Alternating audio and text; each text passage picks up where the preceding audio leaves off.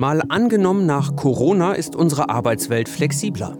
Immer im Homeoffice, keine Dienstreisen mehr. Und was ist mit Berufen, für die das nicht geht?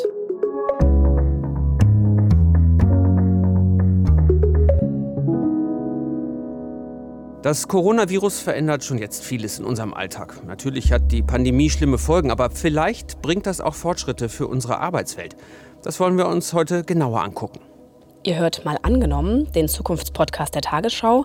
Wir sind Korrespondenten hier im ARD Hauptstadtstudio in Berlin. Ich bin Vera Wolfskämpf. Und ich bin Justus Liss und wir arbeiten diesmal auch anders. Normalerweise nehmen wir im Studio ja unseren Podcast auf. Da sitze ich zwar gerade auch, aber Vera, die ist zu Hause und zugeschaltet und sitzt im Kleiderschrank.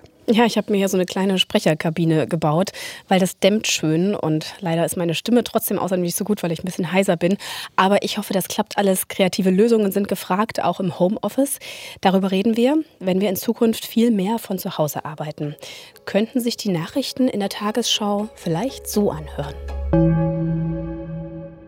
Die Zahl der Krankschreibungen wegen Depression ist weiter gestiegen. Psychologen führen das auf zunehmende Vereinsamung im Homeoffice zurück.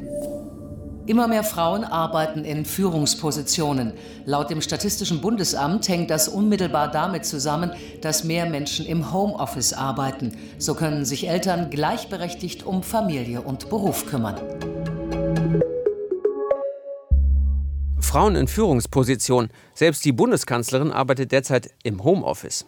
Ich habe alle, nahezu alle Termine abgesagt, in denen ähm, Menschen hierher kommen ins Kanzleramt oder in denen ich zu Menschen fahren würde. Also mein Leben hat sich auch grundsätzlich verändert und äh, besteht im Wesentlichen aus Telefon- und Videokonferenzen. Das hat Angela Merkel am Sonntag gesagt und kurz danach hat sie erfahren, dass ein Arzt, der sie behandelt hat, selbst mit dem Coronavirus infiziert ist. Stand jetzt, sie ist in Quarantäne und die Kanzlerin arbeitet von zu Hause aus. Und wie Sie sind derzeit ziemlich viele Menschen im Homeoffice. Etwas, das in Deutschland bisher die Ausnahme war, aber in unserem Gedankenspiel für die Zukunft die Regel ist. Wir wissen, die Situation ist gerade wirklich dramatisch. Also viele erkranken, manche lebensgefährlich.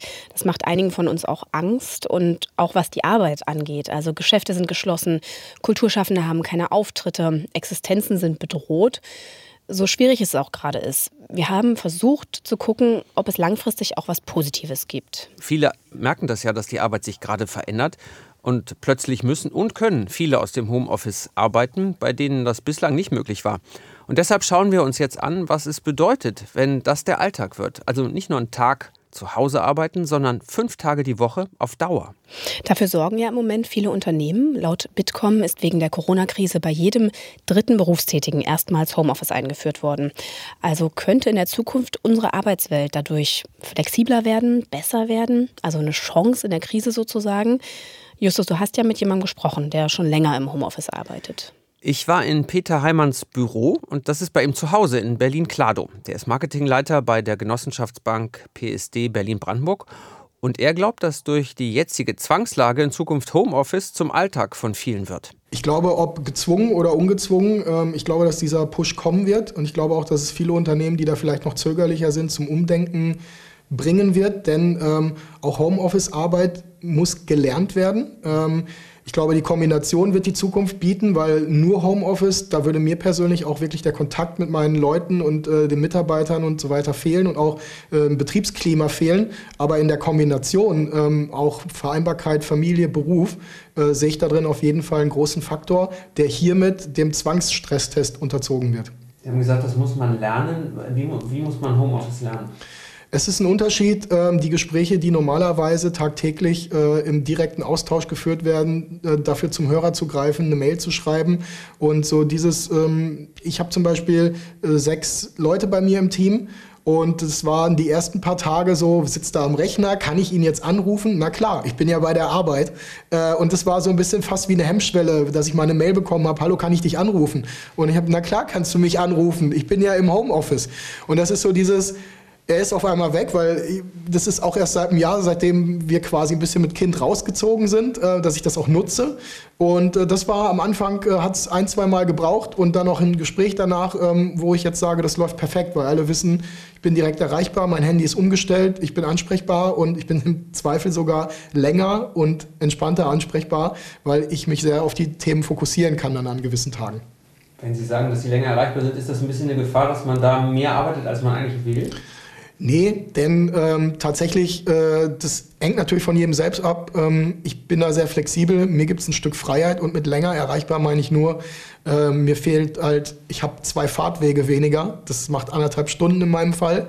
Anderthalb Stunden, an denen ich äh, nicht im Auto sitze, sind einfach ein großes Stück an Flexibilität, wo ich auch mittags mal sagen kann, ich gehe jetzt mal 30 Minuten hier spazieren oder ich hole meine Tochter von der Kita ab, spiele mit ihr 20 Minuten und gehe dann wieder an den Rechner.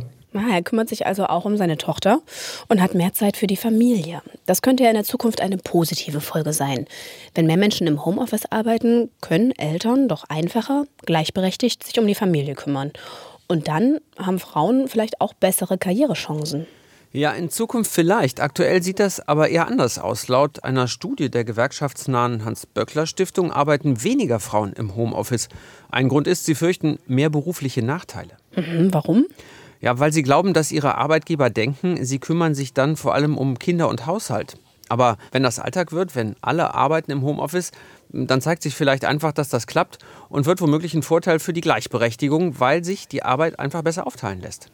Dieses selbstbestimmte Arbeiten, das ist ja, was viele am Homeoffice schätzen. In einer Zukunft, in der wir von zu Hause arbeiten, können wir auch unsere Zeit freier einteilen. Sind die Menschen, die im Homeoffice arbeiten, glücklicher? Teilweise. Also ja, weil sie über ihre Arbeit und was sie wann machen selbst entscheiden können.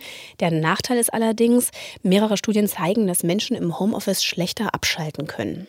Also wenn ich im Büro mit der Arbeit fertig bin, dann mache ich die Tür zu und gehe nach Hause. Aber wenn ich dann im Homeoffice bin, dann geht das ja nicht. Außerdem habe ich da einen Haufen Ablenkungen. Also äh, den Geschirrspüler, den man mal ausräumen kann oder sich doch nochmal ein Espresso machen. Und wie das jetzt ehrlich gesagt ganz viele Eltern auch erleben, mit Kindern gleichzeitig zu Hause ist das auch nicht so einfach. Hm, die wären ja in unserer Zukunft nach der Corona-Krise wieder in der Schule. Aber trotzdem, zu Hause seine Arbeit zu organisieren, ist nicht so einfach. Darüber habe ich mit einer Arbeitspsychologin gesprochen. Petra Schmid ist Professorin an der Schweizer Hochschule ETH Zürich und sie ist aktuell auch im Homeoffice. Also es ist bestimmt gut, wenn man die Flexibilität nutzt, um die Arbeitszeit in dem eigenen Rhythmus und der Umgebung anzupassen. Gerade wenn man Kinder hat, kann man diese Flexibilität nutzen, um Momente zu finden, wo die Kinder schlafen oder beschäftigt sind und man ungestört und konzentriert arbeiten kann. Gleichzeitig braucht man aber auch Struktur. Also es macht Sinn, immer zur gleichen Zeit aufzustehen und eine Morgenroutine beizubehalten. Man sollte nicht im Pyjama bleiben, sondern sich bürotauglich kleiden, damit man auch so in ein Mindset von jetzt startet die Arbeit ähm, kommt. Ist dann auch hilfreich, wenn man den Arbeitsbeginn ähm, klar festlegt und auch Pausen macht und die Pausen sollten so lang und häufig sein wie sonst auch. Es ist auch sehr hilfreich, wenn man To-Do-Listen hat. Ähm, man klärt da, was man an diesem Tag erledigen will und hakt dann auch immer ab und dann am Ende des Tages kann man eine neue To-Do-Liste für den nächsten Tag erstellen. Befragungen zeigen, dass ja die Leute einerseits zufriedener sind, weil sie selbstbestimmter sind, aber gleichzeitig auch äh, gestresster, wenn sie von zu Hause arbeiten, weil sie nicht so richtig abschalten können. Was kann denn dabei helfen? Was helfen kann, ist, dass man das Büro nicht im Schlafzimmer hat, weil das Schlafzimmer steht für Erholung und man sollte Erholung und Arbeit so gut wie möglich ähm, trennen. Und es kann auch die Schlafqualität mindern, wenn man eben im, im Schlafzimmer arbeitet. Es kann auch helfen, wenn man eben nach der Arbeit wirklich den Computer runterfährt und vielleicht dann auch bequeme Hauskleidung anzieht, um ihm auch so ein Zeichen zu setzen, von wegen, jetzt ist die Arbeit vorbei und jetzt beginnt die Erholung. Was Sie so erzählen, ist, dass Menschen vor allem Struktur brauchen. Das kann der eine ja besser als der andere. Sind denn alle für Homeoffice geeignet? Es gibt Leute, die besser für Homeoffice geeignet sind als andere. Insbesondere Leute, die sehr selbstdiszipliniert sind und strukturiert, können besser mit dem Homeoffice umgehen. Leute, die sich ähm, inspirieren lassen durch Teamkollegen, die den Austausch mit den Kollegen sehr schätzen und auch brauchen, die vielleicht auch Kollegen brauchen, die sie pushen und inspirieren, wenn sie selber einen Durchhänger haben die sind dann weniger fürs Homeoffice geeignet.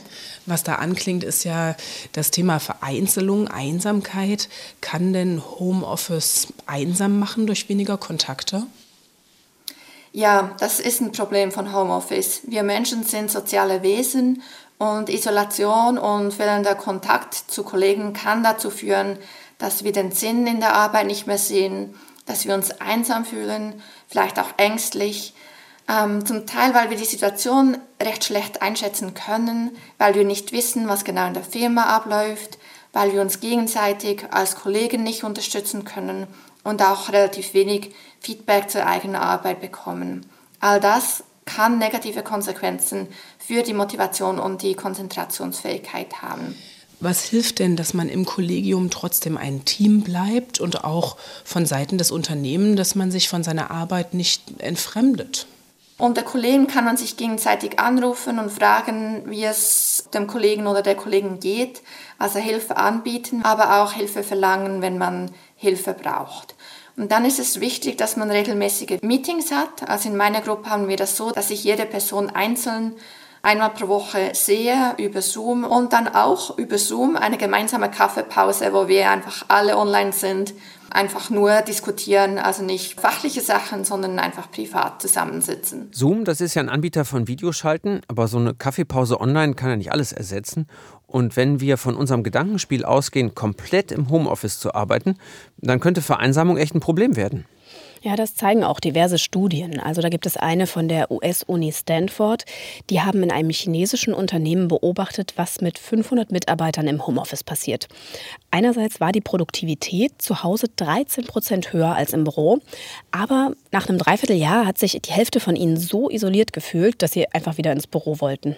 Also Einsamkeit heißt ja nicht nur, dass man sich schlecht fühlt. Man kann ja auch tatsächlich krank werden, Depressionen kriegen, aber auch körperliche Beschwerden. Was heißt das für unser Zukunftsszenario? Wie lange hält man das eigentlich im Homeoffice aus? Die Bundesanstalt für Arbeitsschutz und Arbeitsmedizin, die empfiehlt einen Tag pro Woche. Andere sagen, es geht auch mit zwei oder drei Tagen, je nachdem, wie es organisiert ist. Und wenn man zum Beispiel auch Videokonferenzen sinnvoll nutzt. Videokonferenzen können ja tatsächlich hilfreich sein. Da haben Forscher der George Mason University und der University of Illinois eine Studie gemacht äh, von 2010. Das ist schon ein bisschen älter, aber interessant. Studierende sollten in Gruppen komplexe Aufgaben lösen und die haben die in drei Gruppen eingeteilt. Eine sollte das per E-Mail lösen, die andere per Videokonferenz und die dritte im persönlichen Kontakt. Hm, lass mich raten, die Gruppe mit dem persönlichen Kontakt war am besten. So ist es. Und die per E-Mail am schlechtesten, weil laut den Forschern Beziehungen und Vertrauen wichtig sind, um Aufgaben gemeinsam zu lösen. Und die Gruppe, die per Videokonferenz gearbeitet hat, die lag immerhin in der Mitte.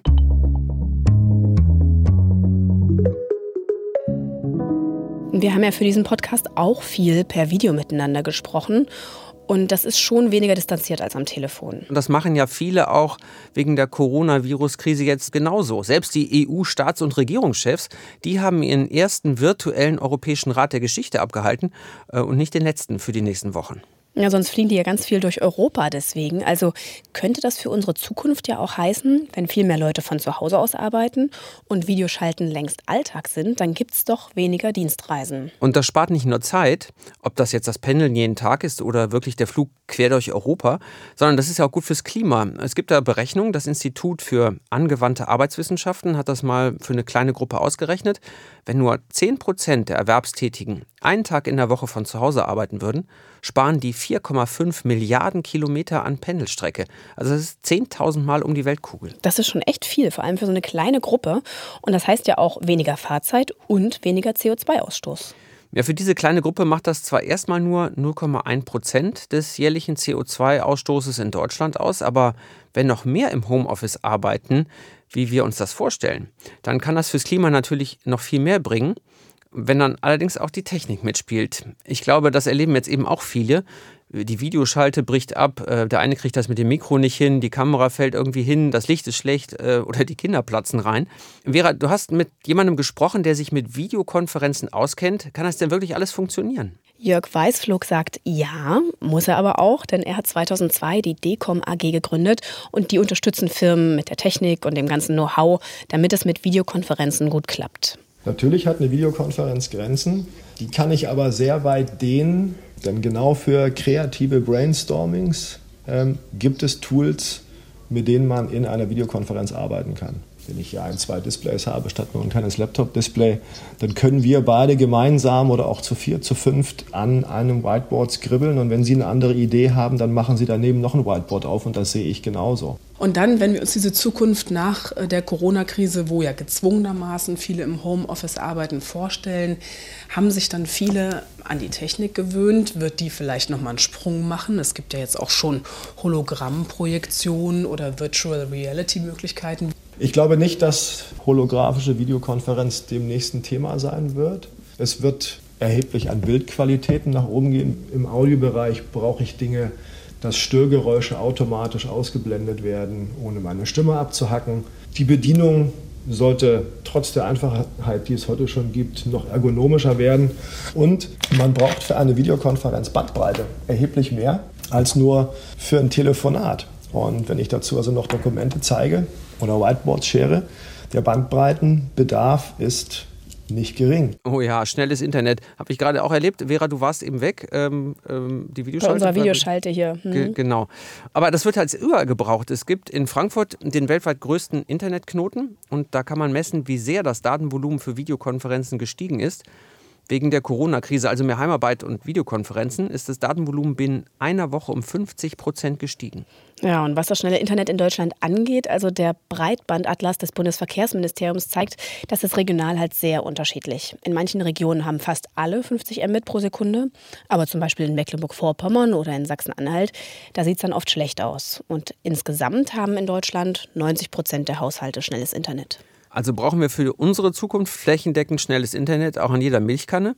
Und auch die Unternehmen brauchen die Serverkapazitäten, weil die nämlich jetzt gerade merken, dass ihre Firmennetzwerke in die Knie gehen. Denn darauf greifen ja jetzt ziemlich viele Leute von außen zu und die wollen an ihre Dokumente rankommen. Und dann noch eine Videokonferenz, äh, zum Beispiel mehrere Architekten sitzen an einem riesigen Plan und arbeiten daran, dann wird es ziemlich schwierig, glaube ich.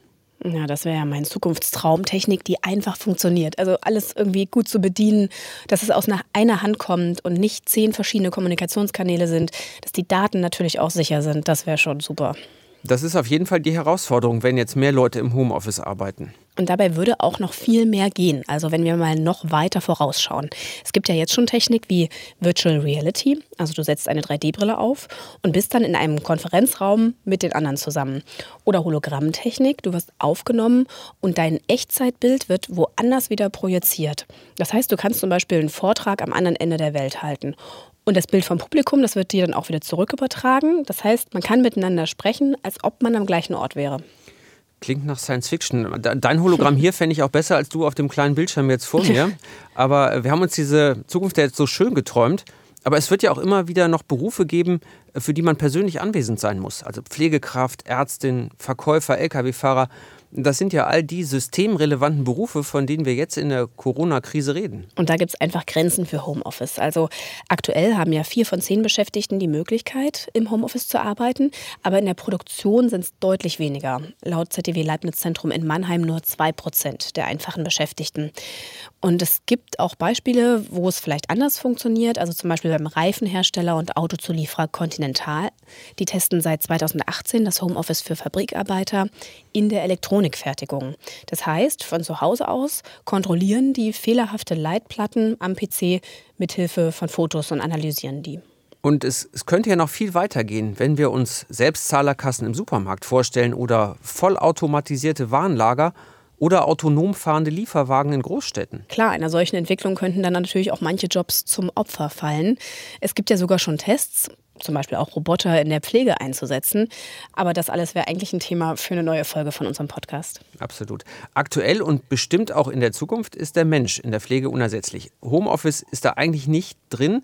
Und darüber habe ich mit Julia Bischoff gesprochen. Sie ist Prokuristin bei der Mevanta Pflegegesellschaft in Berlin und ich wollte von ihr wissen, wie die Corona-Epidemie ihren Blick auf die Heimarbeit verändert hat. Ja, also bei uns im Unternehmen ist es so, dass äh, sowieso einige äh, Laptops haben und äh, VPN-Zugänge, äh, die aber ja mehr in den Notfällen äh, verwendet wurden, zum Beispiel, ich sag mal, für eine Dienstplanung, wenn jemand am Wochenende krank wurde oder wenn, äh, ja, wenn einer von uns selber krank war und man dann eben halt doch mal äh, was nachgucken musste. Ähm, jetzt versuchen wir es natürlich weiter auszubauen. Wie weit sind Sie da mit dem Ausbauen? Im Pflegebereich ist das natürlich ähm, ziemlich schwierig, weil äh, der Großteil unserer Mitarbeiter natürlich gar nicht die Möglichkeit hat, ähm, im Homeoffice zu arbeiten. Äh, natürlich äh, die Pflegekräfte, die Hauswirtschaftskräfte, die ähm, Pflegefachkräfte, die sind auf Touren und die Klienten müssen versorgt werden. Im Verwaltungsbereich ist es uns eigentlich schon ganz gut gelungen. Es gibt zwar nur wenige Mitarbeiter, die komplett von zu Hause aus arbeiten können, aber einige ähm, können dies zumindest tageweise oder fahren abends ins Büro und holen dann Unterlagen ab. Wenn wir mal zusammen in die Zukunft denken, droht dann eigentlich so eine Zweiklassengesellschaft, also die Angestellten, die Heimarbeit oder Homeoffice machen können mit allen Vorteilen, dass das familienfreundlicher ist und die müssen dann nicht pendeln und die anderen, die eben immer vor Ort sein müssen? Ja, die Gefahr besteht natürlich. Ja, also da muss man natürlich auch aufpassen, wenn man in einem Unternehmen arbeitet, gerade jetzt, äh, äh dass man trotzdem halt auch präsent zeigt und für die Mitarbeiter ansprechbar ist. Also einerseits ist es wichtig, dass sie als Vorgesetzte nicht irgendwo weit weg im Homeoffice ist, sondern auch mit den Pflegekräften Kontakt hält. Andererseits ist es mit der Zweiklassengesellschaft ja eine Gefahr, weil gerade gut bezahlte Kopfarbeit bequem von zu Hause aus funktionieren kann und die oft schlechter bezahlten Tätigkeiten haben dann keine Chance auf Homeoffice. Und das erleben wir ja gerade jetzt. Das sind eigentlich die Berufe, auf die es wirklich ankommt, um unser Gesundheitssystem und den Alltag am Laufen zu halten. Und da wäre es eigentlich nur gerecht, wenn solche Berufe zum Ausgleich besser bezahlt werden.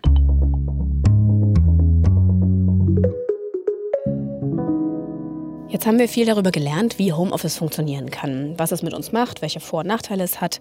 Spitzen wir doch unser Zukunftsszenario nochmal zu. Wenn alle, bei denen es möglich wäre, von zu Hause aus arbeiten, was würde im schlechtesten Fall passieren wäre?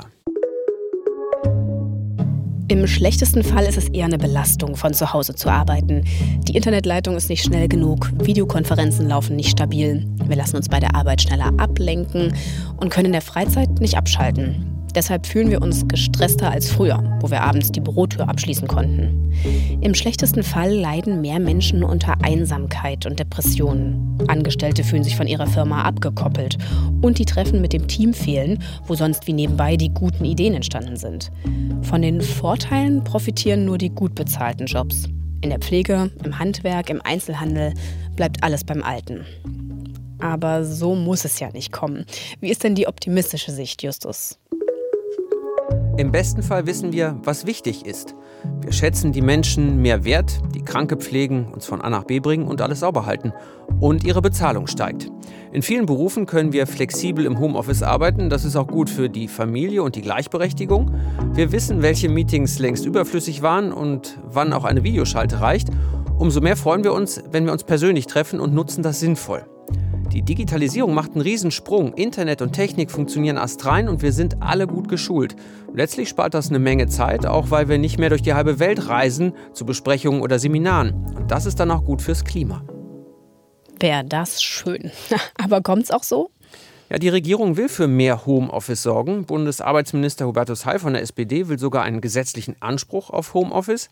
Aber Bundeswirtschaftsminister Peter Altmaier von der CDU ist für individuelle Lösungen. Die Union will, dass Gewerkschaften und Arbeitgeber das unter sich aushandeln. Jedenfalls gehen alle, mit denen wir für diesen Podcast geredet haben, davon aus, dass allein wegen der Corona-Krise sowieso Homeoffice eher zur Normalität wird. Also alles, was wir jetzt gezwungenermaßen machen, zeigt uns ein paar Vorteile, die wir dann auch weiterhin nutzen können. Es raten aber alle davon ab, dass wir jetzt fünf Tage die Woche Homeoffice machen. Mhm. Also ein, zwei Tage könnten ein gutes Maß sein. Vera, du hast jetzt die ganze Woche von zu Hause gearbeitet. Wie war das für dich?